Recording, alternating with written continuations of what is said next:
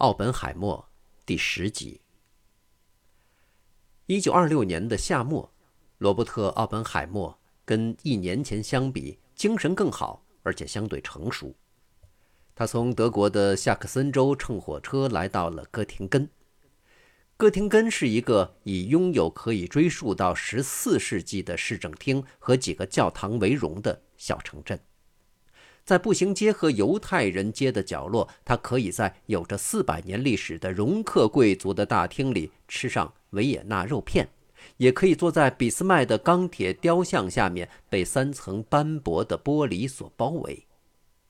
哥廷根坐落在莱茵河畔，乔治亚·奥古斯塔大学是其主要吸引人的地方。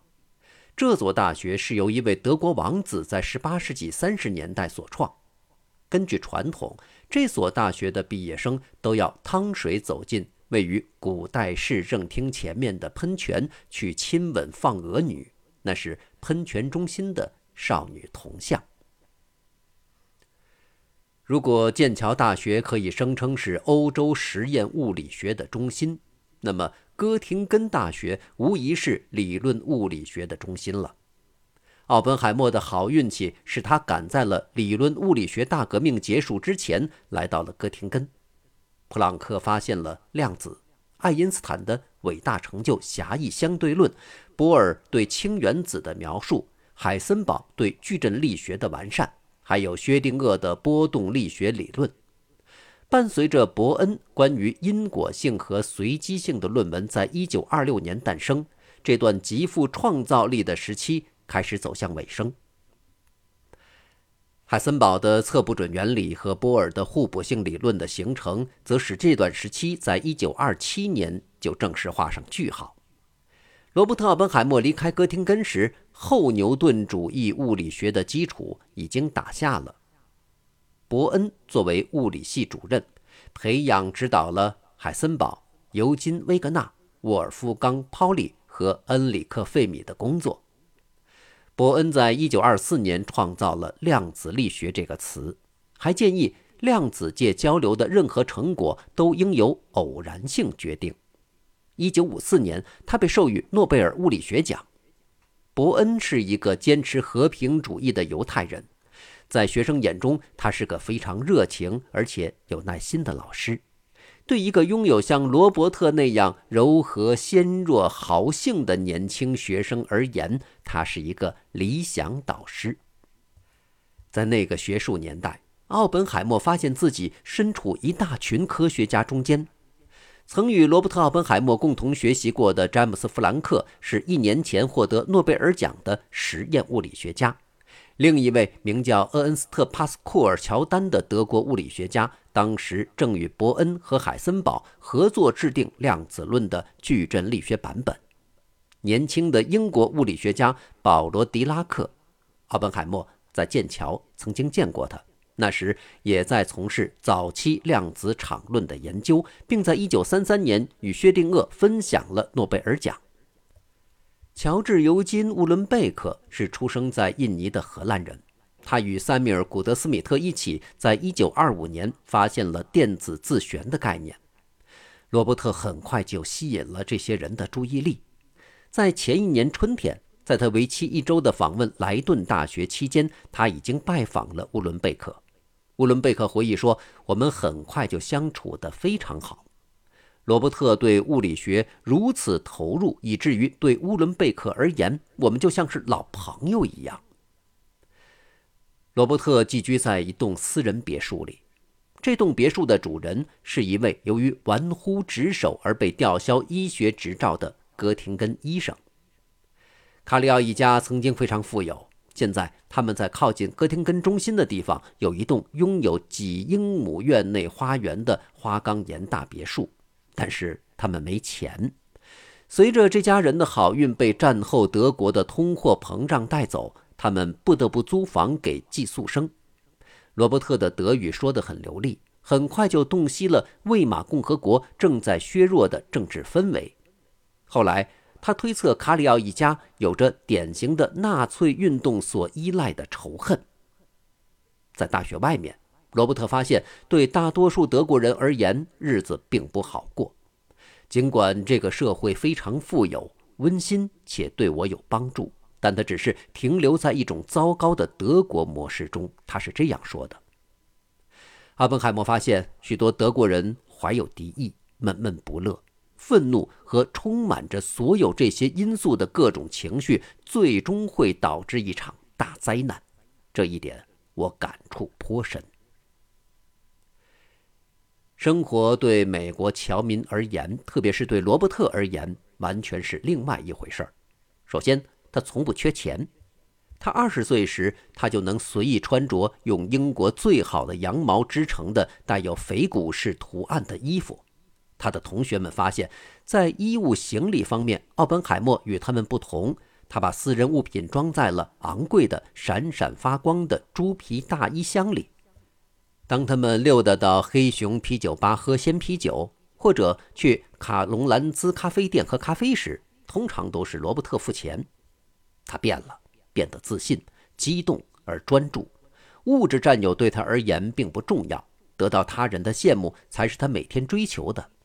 为达目的，他将运用他的智慧、博学和其他好品质去吸引那些已经被他列入他的仰慕者行列的人。乌伦贝克说：“这么说吧，他显然是所有年轻学生的中心。他确实是那种善于出主意的人。他懂得很多，虽然很难让人理解，但他的反应非常快。”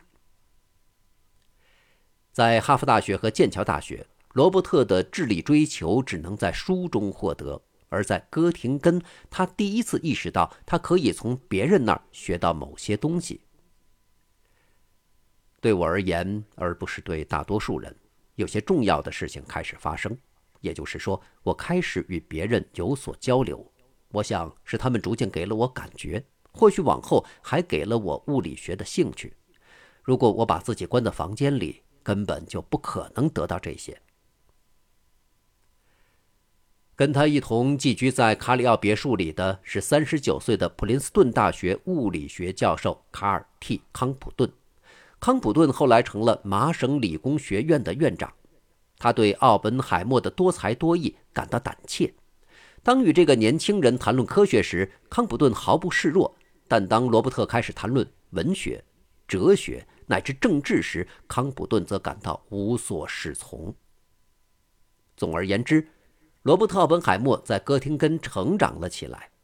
那年秋天，他激情昂扬地给福格森写信道。我想你会喜欢上哥廷根的，与剑桥一样，它具有独特的科学氛围。许多哲人都待在这儿，他们都普遍对认识论的似是而非的论点或者说法感到兴趣。这儿的科学氛围比剑桥好得多。整体而言，这里可能是所能找到的最好的大学了。他们工作努力，既有不可思议且顽固不化的形而上学式的不坦诚。又有强制生产者那样志在必得的信念，结果就是那些已经完成的工作虽然缺少一些合理性，但是却非常成功。我发现工作很难，可是仍然要高兴地感谢上帝。大部分时间里，他觉得自己情绪上很稳定，但也有时会有暂时性的旧病复发。有一天。保罗·迪拉克看到他昏倒在地板上，与前几年在卢瑟福的实验室一样。数十年后，罗伯特回忆说：“我还没有完全好。那年我还经受了几次打击，但随着工作开展，他们对工作的影响越来越小了。随着他逐渐恢复自信，罗伯特发现自己已经名声远播。在离开剑桥之前，他所做的最后几件事之一，就是向剑桥大学哲学系。呈递了两篇论文，一篇是关于振动旋转波的量子论，另一篇是关于双体问题的量子论。第一篇论文涉及了分子能量级的问题，第二篇则考察了在氢原子内连续体状态的转变过程。这两篇论文都代表了量子论方面微小但极重要的进步。奥本海默。得知，在他抵达哥廷根时，剑桥大学哲学系已经发表了这两篇论文后，他感到非常高兴。罗伯特以热情地参加研讨会的讨论来回应发表文章所带给他的赞誉。这样的放任举动常常会激怒他的同伴。伯恩教授后来写道：“他是一个极有才能的人，而且他很清楚他的这种优越会以某种方式给人带来尴尬，并且给他自己招来麻烦。”在伯恩关于量子力学的研讨会上，罗伯特总是打断正在说话的人，也包括伯恩。然后拿着粉笔走到黑板前，用他那带着美国口音的德语讲道：“以下面的方式来做的话，效果会更好。”尽管其他学生对这些打断多有怨言，但罗伯特却忘记了对教授的礼貌，而且并未认真的去努力改变他的这种行为。然而有一天，玛利亚·格佩特，一位未来的诺贝尔奖得主，递给伯恩一份写在。厚羊皮纸上的请愿书，这一份请愿书由他本人和研讨会的大部分成员签字，内容如下：除非神童有所收敛，否则同学们将联合抵制研讨会。伯恩仍不愿意面对奥本海默，但决定把这份文件留在他的桌上，这样罗伯特下次来研讨会的时候就不可能没看见他。后来，伯恩写道：“为了更加保险。”我安排自己被别人叫出去几分钟，这一计划奏效了。当我回来时，发现他脸色苍白，而且不像刚才那样健谈。从此以后，他就不再有打断别人的习惯了。不久，伯恩与奥本海默开始了合作。奥本海默在写给一位哈佛大学物理学教授埃德温·肯布尔的信中，对他们的工作做了真正的概括。几乎所有的物理学家似乎都在研究量子力学。伯恩教授打算发表一篇关于隔热定理的论文，海森堡则发表了一篇关于波动的论文。或许最重要的观点是沃尔夫冈·泡利的，他认为常用的薛定谔方程只是特殊情况，而且只有在特殊情况下，那就是在分光镜的条件下，才能给出我们想要的物理现象。我研究有关非周期现象的量子理论已经有一段时间。我和伯恩教授研究的另一个问题是原子核周围阿尔法粒子的运动方向规律。我们在这方面还没有多大进展，但是我想马上就会有的。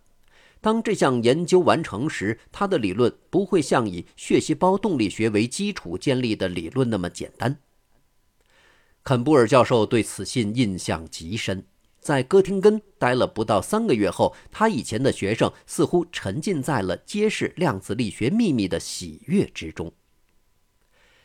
奥本海默办事缺乏技巧，这使得别人对他怀有戒心，因为他在这一刻可能会风采迷人，替人着想，而下一刻却粗鲁地打断别人的话。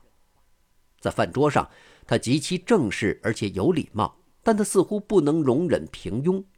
他的一位同学爱德华·康顿抱怨道：“麻烦就在于奥本海默对关键因素的反应太快了，因此他总是让别人陷入不利的境地。而且见鬼，每次都是他对，至少算得上是正确的。”好，感谢收听这一集的节目，欢迎您继续收听下一集。